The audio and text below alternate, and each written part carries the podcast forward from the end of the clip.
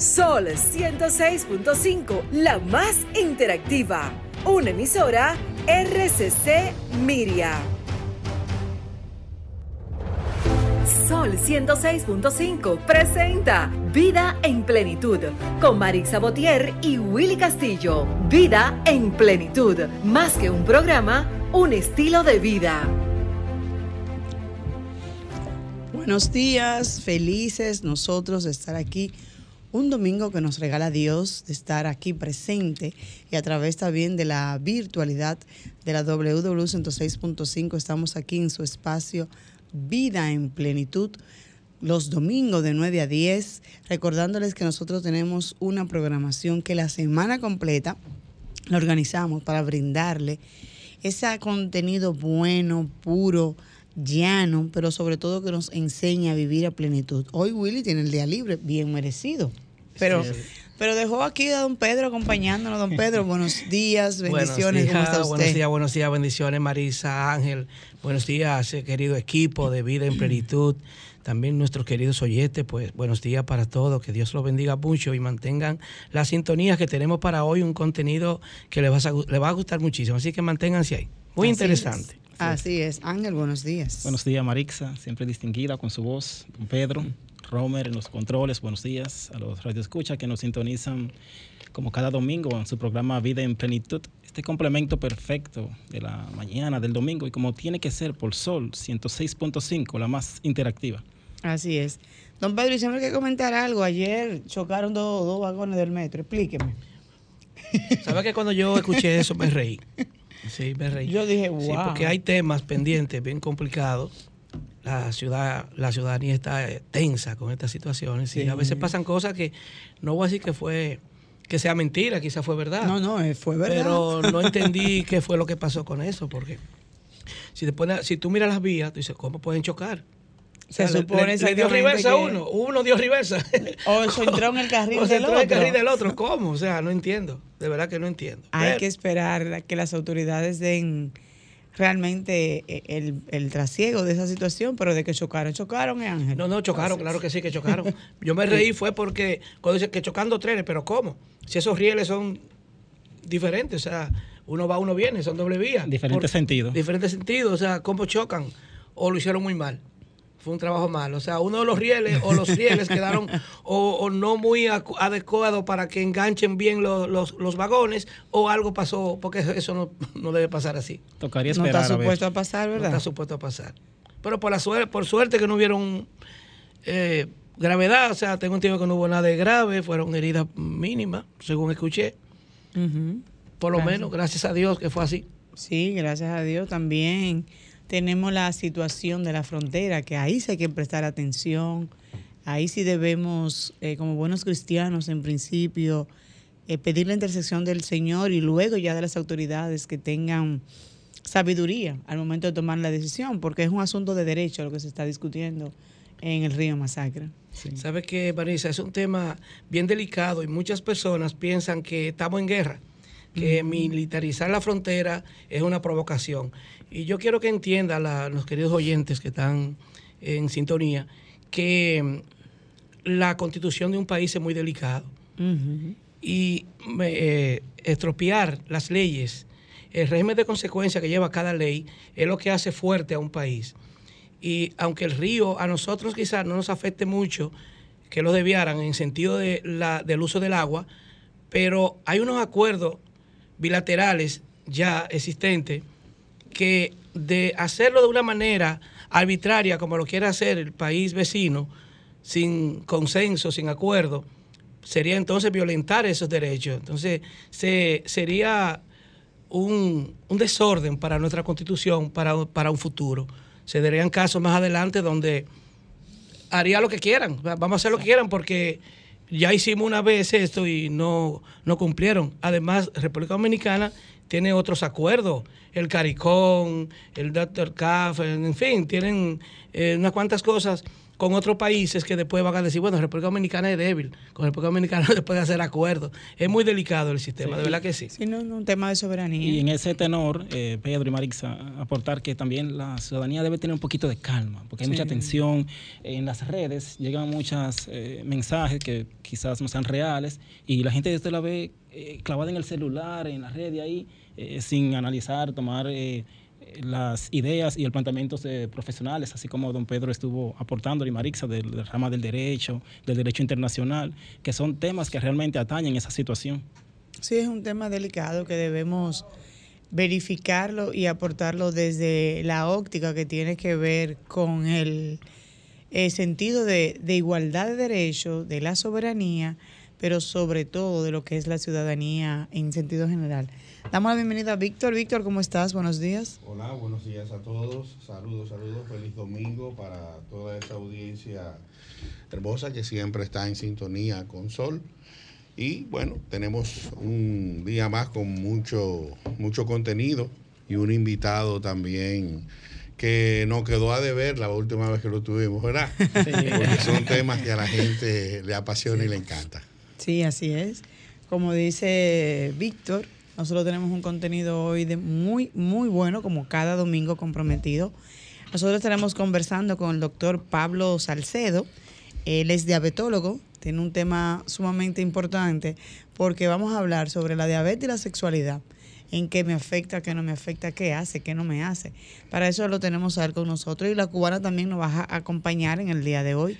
Así que nada, señores, sin más preámbulo, pasemos a lo que es nuestro minuto de plenitud para iniciar el contenido ya central del programa de hoy.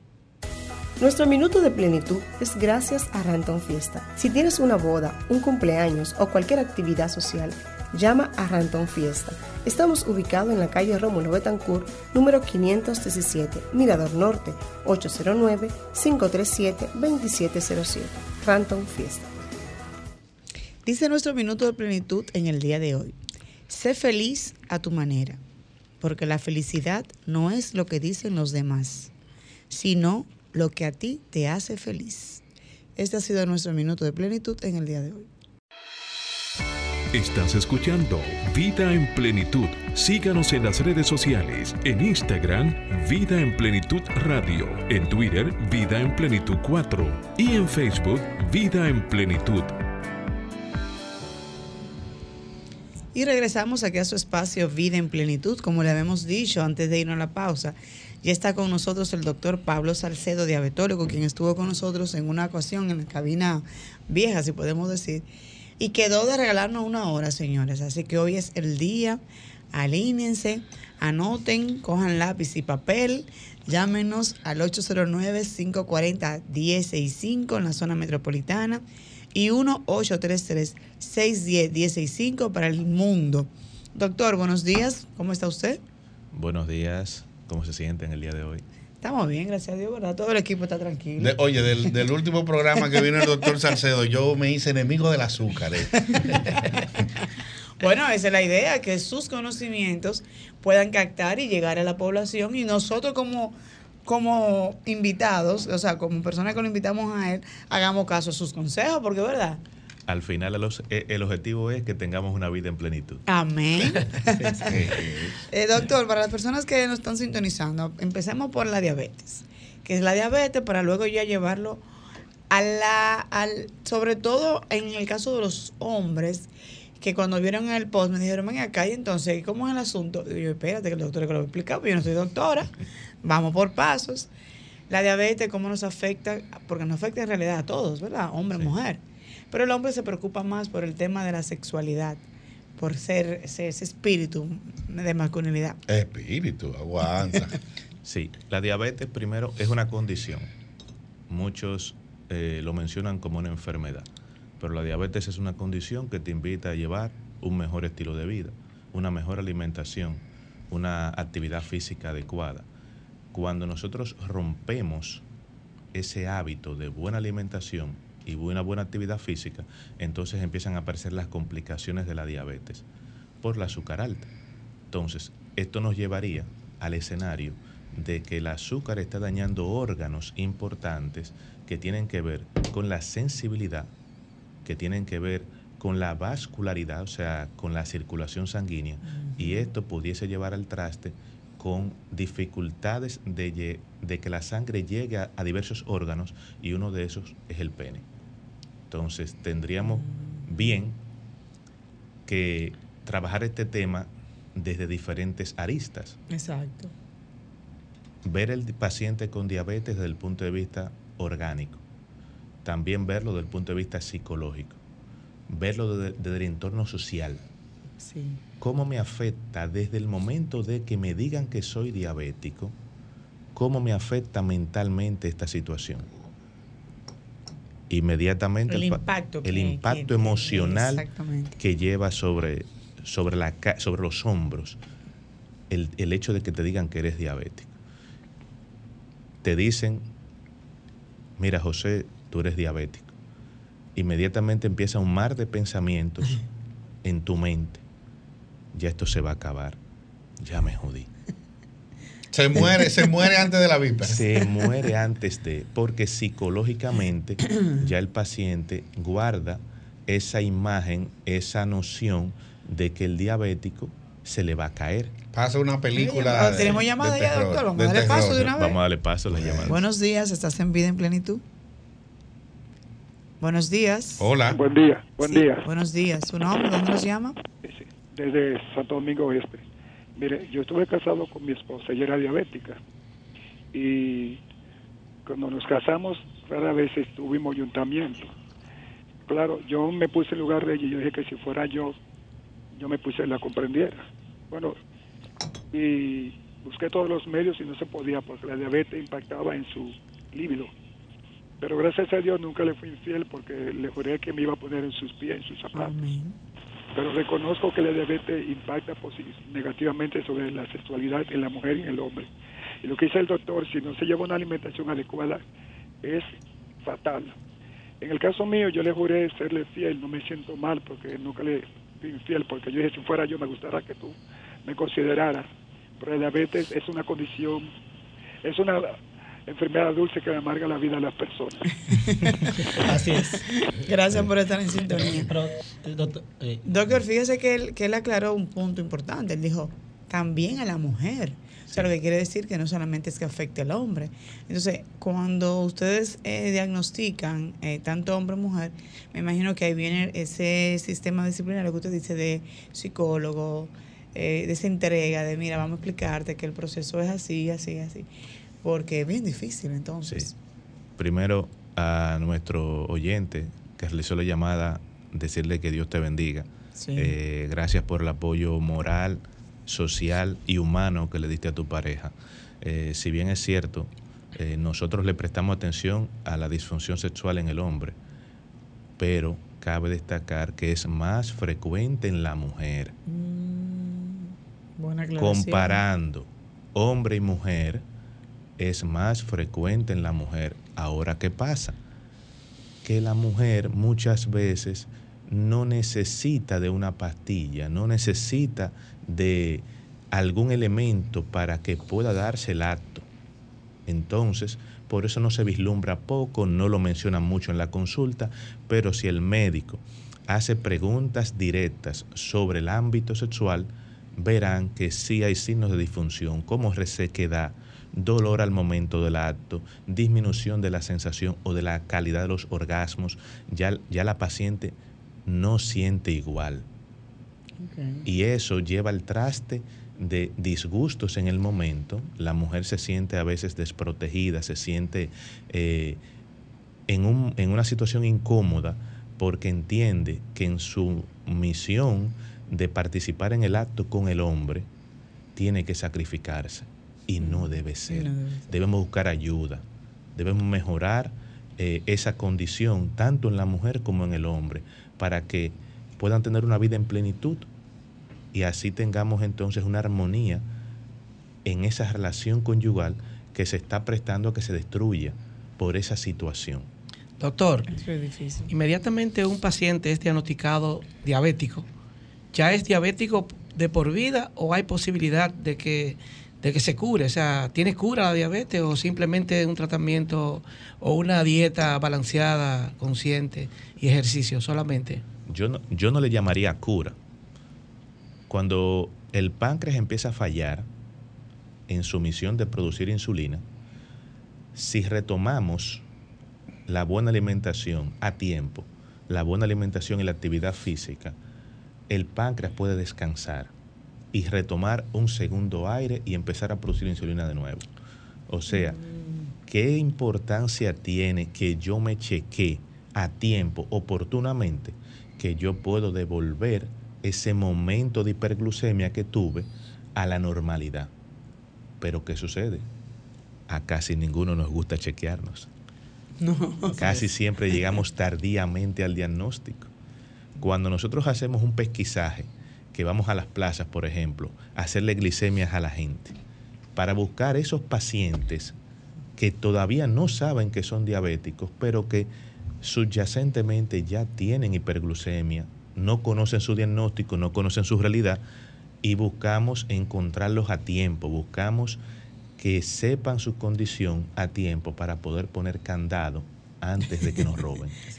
Entonces, doctor, dándole un poco de retrospectividad a su exposición, ¿se podría decir que el factor de la diabetes en la sexualidad es más eh, psicológico que la patología en sí? Tiene de ambos, tiene del punto de vista psicológico, eh, tiene casi un 60%, desde el punto de vista orgánico, cerca de un 40%. Inmediatamente empiezan los familiares o, amigos a decirle, ay, fulano es diabético, ay, se le va a caer, ay, la mujer tan joven que es, Dios mío.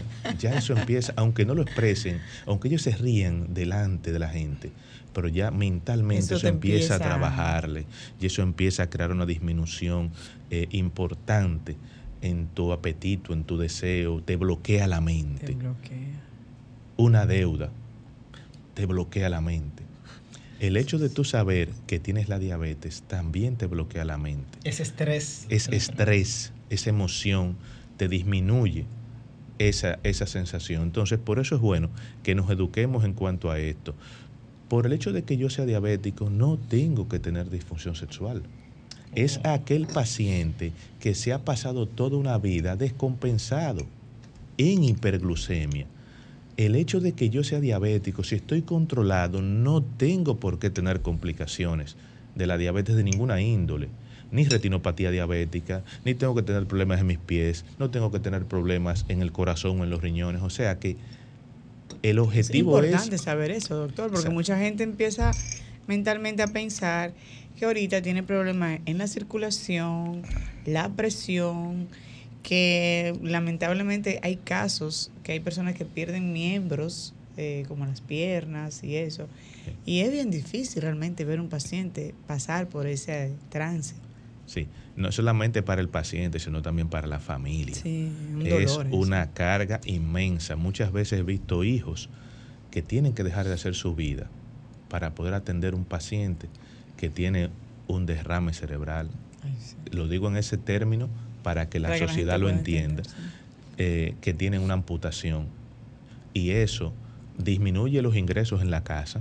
Es, un problema económico, social, porque te disminuye todo. Te disminuye la felicidad, te disminuye la vida en plenitud. Amén. Bueno, reiterar los buenos días a todos los amigos que están en sintonía y agradecerles siempre, siempre al programa por esta invitación, doctor. En el caso mío quisiera hacer una, pregunta personal porque estoy casada.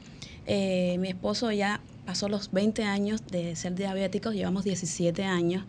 Y tenemos un lema, un lema que puede ayudar muchísimo a todos los amigos que nos están escuchando. Endúlzame la vida y no el cuerpo. He aprendido muchísimos. Eh, en Cuba existen dos tipos de diabetes, el tipo 1 y el tipo 2. En el caso de mi esposo, que es diabético tipo 1, dependiente de insulina, se inyecta cuatro veces. Y una de las cosas que usted decía, que es un proceso psicológico también, muchas veces yo le decía, ya te inyectaste. Y sé que eso hace mucho daño a nivel psicológico. Y entonces ahora cambia, ahora es, ya estás listo, ya estás listo para ir a cenar. Entonces la pregunta mía es, porque llegamos recientemente de Cuba, en Cuba hay una forma de tratarse y aquí hay otra. ¿Puede existir la, la posibilidad que un tipo 1 en algún momento de su vida deje de, depender de insulina? Bien, no solamente en tu país hay diabetes tipo 1 y tipo 2. En todo el mundo hay diabetes tipo 1, tipo 2, hay diabetes estacional y hay un pequeño grupo de otros tipos de diabetes, secundario a fármacos, secundario a virus, etcétera, que le pueden acaecer al paciente sin tener herencia de esto. Entonces, en la diabetes tipo 1 hay una destrucción de más del 97% del páncreas, que es mediado por inmunidad. O sea, las propias defensas del cuerpo atacan el páncreas y esto hace que se destruya en casi su totalidad, haciendo que quede muy poquita reserva de células que producen insulina, diferente en el diabético tipo 2, que en este sucede que hay una reserva de insulina, la cual se puede utilizar para que los medicamentos motiven esa producción de insulina. Esa es la, la principal diferencia entre uno y otro. Que sea dependiente de insulina eh, no es porque el, el, médico lo quiera, es porque lo necesita, porque ya el páncreas no produce nada. Muchos me dicen, doctor, pero la insulina me va a hacer daño. La insulina no hace daño. Si Dios puso un órgano en tu cuerpo para que produzca insulina, no puede ser la insulina mala, porque por algo está ahí. Inmediatamente dejamos de producir insulina, entonces aparecen las enfermedades, aparecen las complicaciones. O sea, que el tabú, el mito de que la insulina lo tumba, debemos de ir cortando con eso porque no pasa así. Lo que sí te puede afectar es el azúcar alta. Eso sí te puede dañar los nervios y causarte una neuropatía diabética. Al tener un daño en los nervios vas a tener una menor sensibilidad. Vas a sentir menos. También puede acarrear la vasculopatía diabética. Esto es que los vasos sanguíneos se dañan y ya no pasan el mismo flujo de sangre hacia el pene. Como se sabe que esto conlleva un llenado de sangre. Si no hay un buen llenado de sangre, no va a haber una erección óptima. Entonces, esa disminución del flujo sanguíneo me va a acarrear ese problema desde el punto de vista orgánico. Acompañado con lo psicológico, esas dos bombas es un problema. es un tema. Doctor, eh, veo que en estos últimos tiempos hemos tenido una sociedad muy fitness, mucha gente haciendo ejercicio, bicicleta, corriendo, otro en gimnasio, como allá, como el Control Master, ¿verdad? Que siempre vive como Johnny Bravo. Entonces, eh, eso me contrasta mucho con la época de mis abuelos y quizás tatarabuelos, que eran gente de campo, que no se afanaban mucho, iban al conuco desde por la mañana, venían en la tarde y ya se pasaban su día y su fin de semana tranquilo en su casa. Y hasta hacían su fiesta y bebían su alcohol y todo. A donde quiero llegar es que siento que antes no teníamos tantos casos de gente con problemas diabéticos, cardiovasculares, por lo menos que se sepa. Y sin embargo, hoy día que tenemos una sociedad que se supone que hace más ejercicio, se cuida más, sin embargo, tenemos como una sociedad más enferma. ¿A qué se debe eso? ¿Cambiaron el azúcar? Fue. No. El problema yo se lo atribuyo a la comodidad. A la Explíquese, comodidad. explíquese. La comodidad. comodidad, comodidad. Al sedentarismo. estamos, estamos en unos tiempos más cómodos ahora. Yo recuerdo que, por ejemplo, en el campo, eh, las caminatas eran bastante largas. Ay, sí. Nada quedaba cerca. No había motoconchos, no había forma de trasladarse. Y todo era a pie. A pie. Los trabajos Qué eran más forzados. Las mujeres, cuando iban a lavar al río, señores, eh, guayando esos pantalones con un cepillo, estrellándolos en una piedra, no era tarea fácil. Si se fijan en una foto, por ejemplo, de los años 70, ¿Verdad? ver personas obesas era muy raro, Sí, por eso le digo. porque la actividad física demandaba y entonces ellos utilizaban todo lo que comían en la actividad que hacían. Ahora Era más saludable también. era más saludable. Era más orgánico. Sí, era más orgánico, era más saludable, menos Sí. pesticidas, menos químicos, menos hormonas. Más natural. Más natural. De la vaca a, a- a la candela y de ahí a la boca. Exactamente. Entonces, ahora tenemos la perspectiva de que no podemos ir al súper si no es montado. Ah, sí. De que para no cogeremos coger sol, no puedo caminar porque el sol entonces me, me, me cambia el color de la piel, me quema la piel y entonces yo no puedo, tengo que irme en un motor o un taxi para X sitio. Ahora la gente tiene menos actividad. Incluso, fíjense, que antes no tenía que pararse a cambiar la televisión ta, ta, ta, ta, con los botones. Ahora es con un control remoto, de lejito. Es verdad. Ya no nos paramos. Ya hay incluso robots que te llevan en China. Yo vi un video que te llevan, te llevan la, la, de, lo de la nevera, te lo llevan a la cama. es para que no te pares ni siquiera. Ya, esa comodidad es que ha traído el contraste de lo que hoy en día las enfermedades. Exacto, incluso los de, por ejemplo, el delivery. Ya tú no tienes que ir al colmado. El delivery te lleva todo a la casa. O sea, estamos en unos tiempos de comodidad que nos exigen involucrarnos más en las actividades físicas, en el ejercicio, porque el ejercicio tiene beneficios importantes para el paciente con diabetes. Cada vez que tú haces ejercicio, estás produciendo una hormona, una, molécula llamada óxido nítrico. El óxido nítrico actúa como vasodilatador, abre tus vasos sanguíneos, permitiendo que pase más sangre, pase más oxígeno, haya menos estrés, menos radicales libres. Y esto te beneficia importantemente en la salud cardiovascular y en la parte de la diabetes. Entonces, el hecho de que tengamos ahora más fitness, o sea, más jóvenes que están involucrados en el ejercicio. O más publicidad también, para que la gente también se anime. Eso es algo bueno, eso es algo que yo valoro bastante y que motivo a la gente a que se involucre en actividades físicas que le gusten. Ah, no, a mí no me gusta levantar pesas. Bueno, haz bicicleta. No me gusta la bicicleta. Bueno, es natación inscríbete en el Olímpico. Haz natación, busca lo que a ti te gusta. A mí me gusta tirar fotos. Bueno, ve al jardín botánico y empieza a tirar fotos a todas las plantas que tú veas. Y para tú hacer eso tienes que caminar. Sí, exacto. Tienes que trasladarte. Entonces vamos a hacer las cosas que nos gusten. No es que solamente caminar es el ejercicio ideal. Hay muchos tipos de ejercicio diferentes. Que puedan, que puedan hacer. Estamos conversando con el doctor Pablo Salcedo, diabetólogo, sobre lo que es la diabetes y la sexualidad. Nos toca ir a una breve pausa. No sé si Ángel tiene una pregunta para que la deje ya. ¿Puedas hacerla en el aire antes de ir? ¿no? Ah, en el aire. Sí. es con relación a la diabetes estacionaria, que la he mencionado varias veces, explicar bien qué es y si realmente eh, la diabetes es un tipo de cáncer, como hay personas que, que, lo creen y se lo comentan al quien tiene diabetes.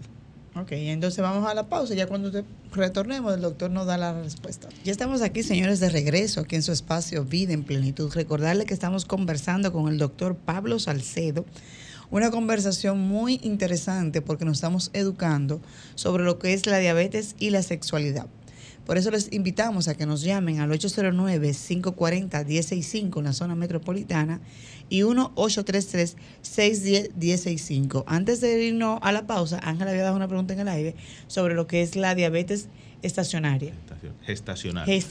Es la que ocurre en el embarazo, en la mujer embarazada, después de la veinteava semana. O sea, que tiene sus características diagnósticas. Esta, aunque ocurre en el embarazo, en la mayoría de los casos, después que el paciente se desembaraza, ya la diabetes desaparece.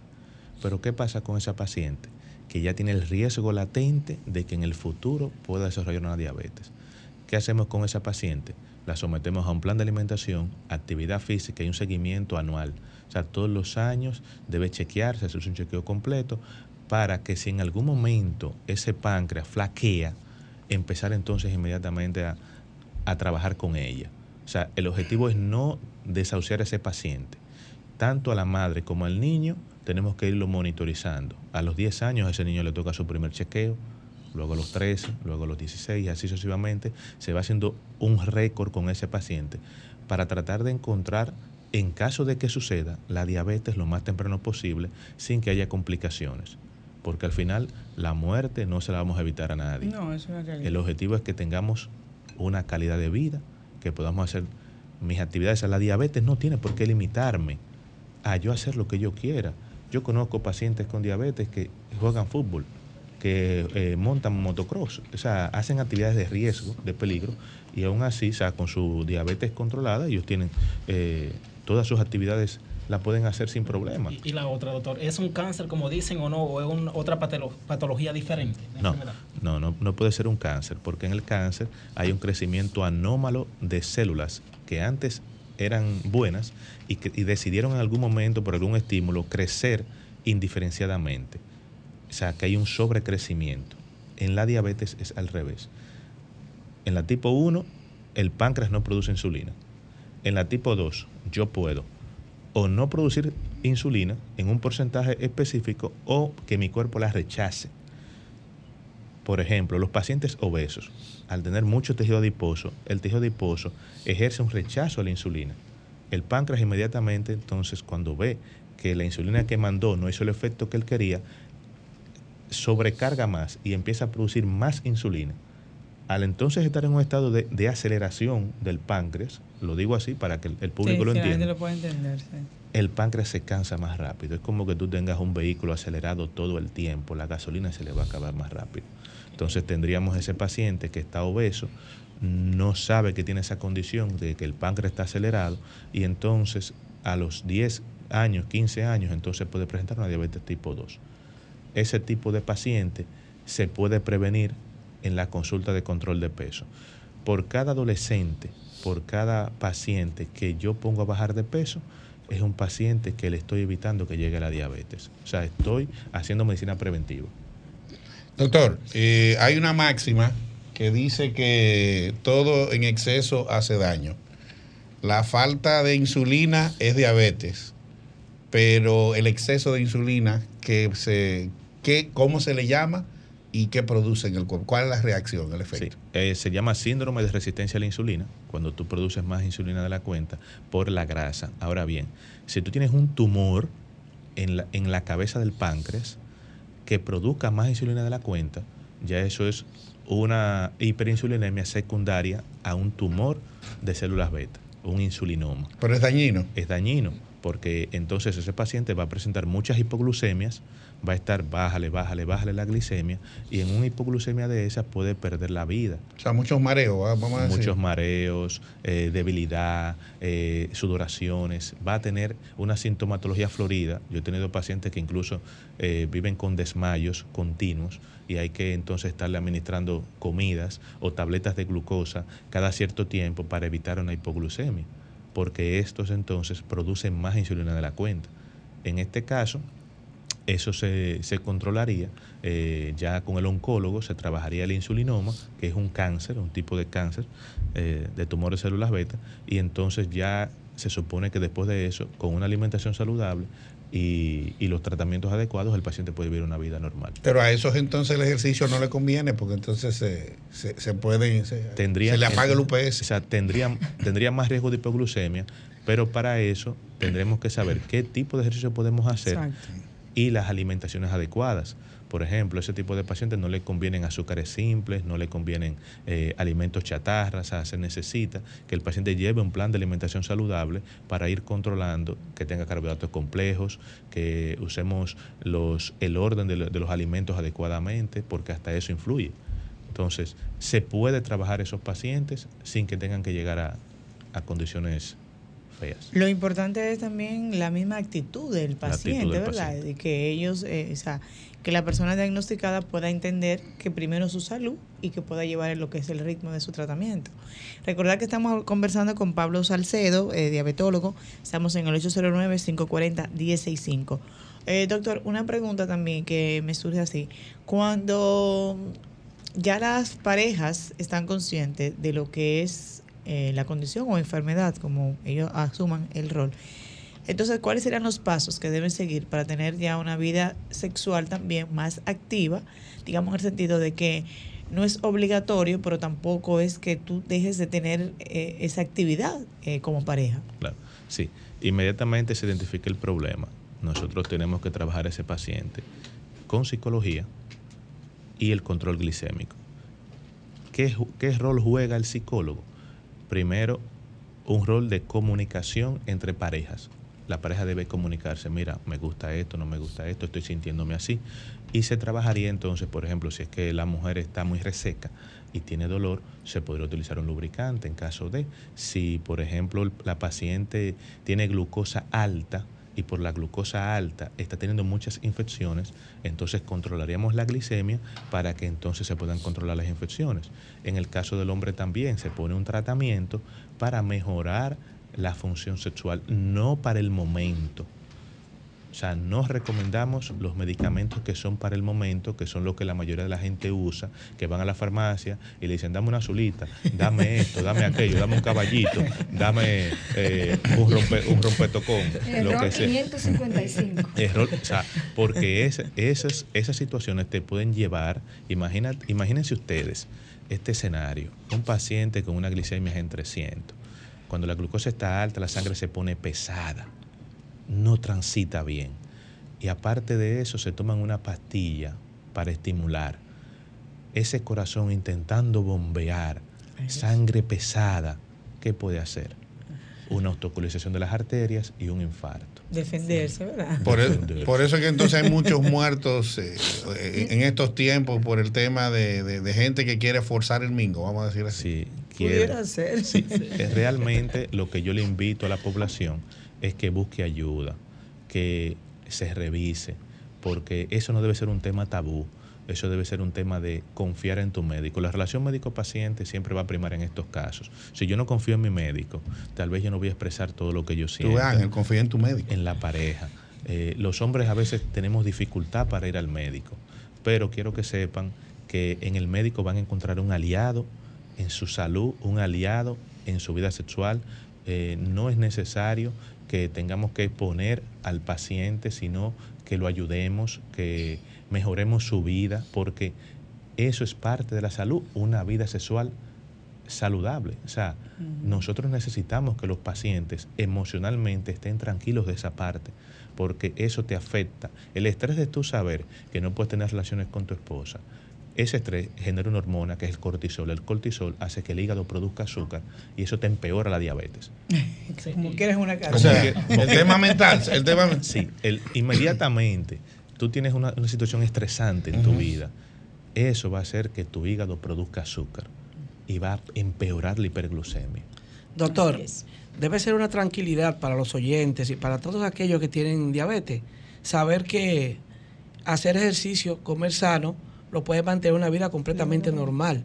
O sea que creo que es una buena noticia, ¿verdad que sí? Para todos los oyentes, ¿no? Yo tengo pacientes, como les comentaba, eh, tengo una paciente que tiene 86 años y ella ya tiene, ha cumplido 59 años con diabetes. Y esa paciente educada, responsable en su alimentación, con su tratamiento usando insulina, y ella ha tenido una, una calidad de vida bastante buena porque hasta el día de hoy no ha tenido complicaciones ni en sus pies, ni en los riñones, ni en la vista. Esa, señora ve bastante bien, hace ejercicio los días, en la mañana, en la tarde, o sea, se mantiene activa. Y eso le ha ayudado a ella a, cursar la diabetes sin problemas. O sea, ella me decía que no, es no eres tú, no es la diabetes que te tienes que llevar a ti.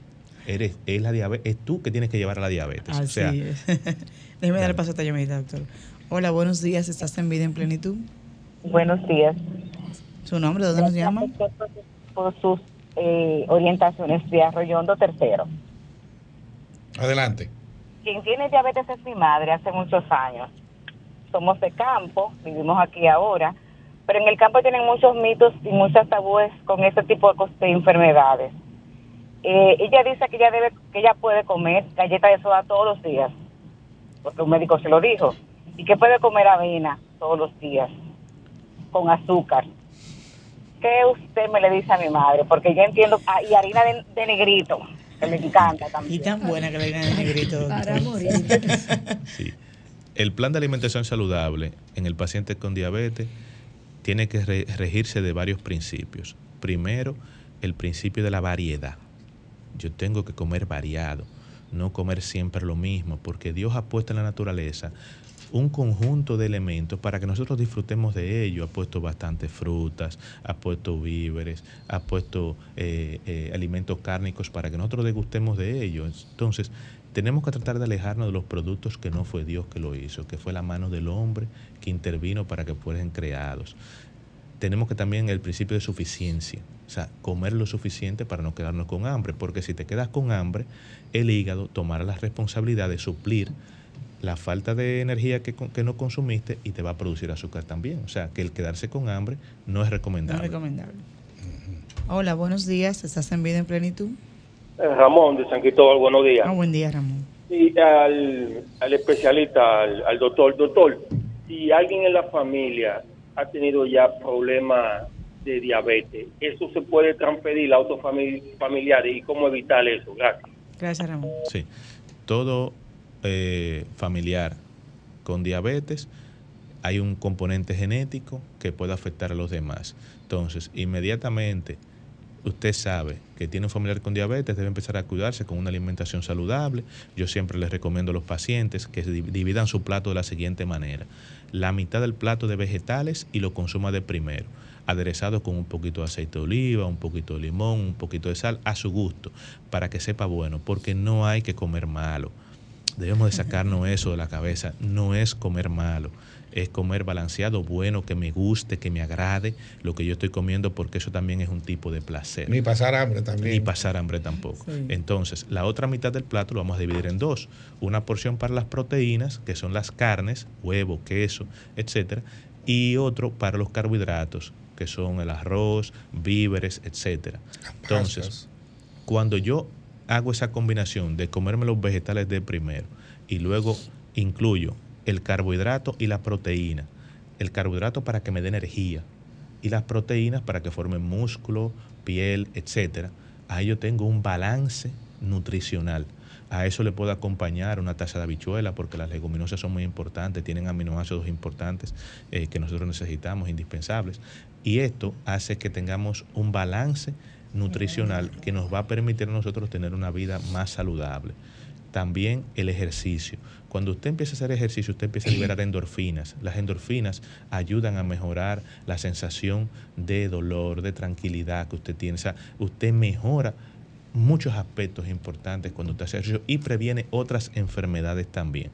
El estar en, en un peso adecuado evita que luego en el futuro no tenga problemas de las rodillas, que no tenga problemas del tobillo, porque el sobrepeso, imagínese usted esas rodillas aguantando 300 libras, Es verdad. no es fácil. Con el tiempo la rodilla va a flaquear. Entonces, uno de los principales eh, eh, casos que tengo es una paciente que el ortopeda le quería hacer un reemplazo de rodilla, pero el ortopeda le dijo, no, tenemos que bajar de peso primero, porque si no el sobrepeso me va a dañar el reemplazo. Luego que el paciente va a la consulta, bajó cerca de 60 libras, ya ella se sentía mucho mejor de las rodillas y ella dice, no, pero ya yo siento que no necesito no ese necesita la procedimiento". operación. Y yo le digo, debes valorar, debes valorar con tu ortopeda qué daño hay en esa articulación para que tú puedas tener entonces una vida más tranquila y en el futuro no te vaya a dar problemas. O sea, realmente eh, se necesita ese cambio de vida en- para tener una vida mucho más saludable. Y, y ojo, el hecho de que yo tengo un familiar con diabetes no quiere decir que yo tengo que también ser diabético. Si yo me cuido, no tengo por qué serlo. O sea, yo puedo cortar esa, Ese- esa- ese hecho genético, yo puedo cortarlo, puedo evitarlo Será como una prevención. una prevención. O no es lo mismo un paciente que se diagnostica a los 40 que se diagnostica a los 70 años. Tú te Sí, estás ahorrando un 30 rango de años de comprar medicamentos. Exacto, ¿verdad? O sea, te ahorras 30 años de comprar pastillas. ¿Y ese, y ese diagnóstico con qué, con qué nivel de, de glucosa en la sangre se dice que uno es diabético? si tú te haces una glicemia en ayuna por encima de 126, ya tú eres diabético. O sea, con una o dos glicemias en ayuna y que tengas síntomas. También, si te hacen la curva y a las dos horas de la curva tienes más de 200, también tienes diabetes. O si, por ejemplo, en una glicemia al azar, la glicemia pasa de 200, también uno es diabético. O sea que es prudente uno chequearse.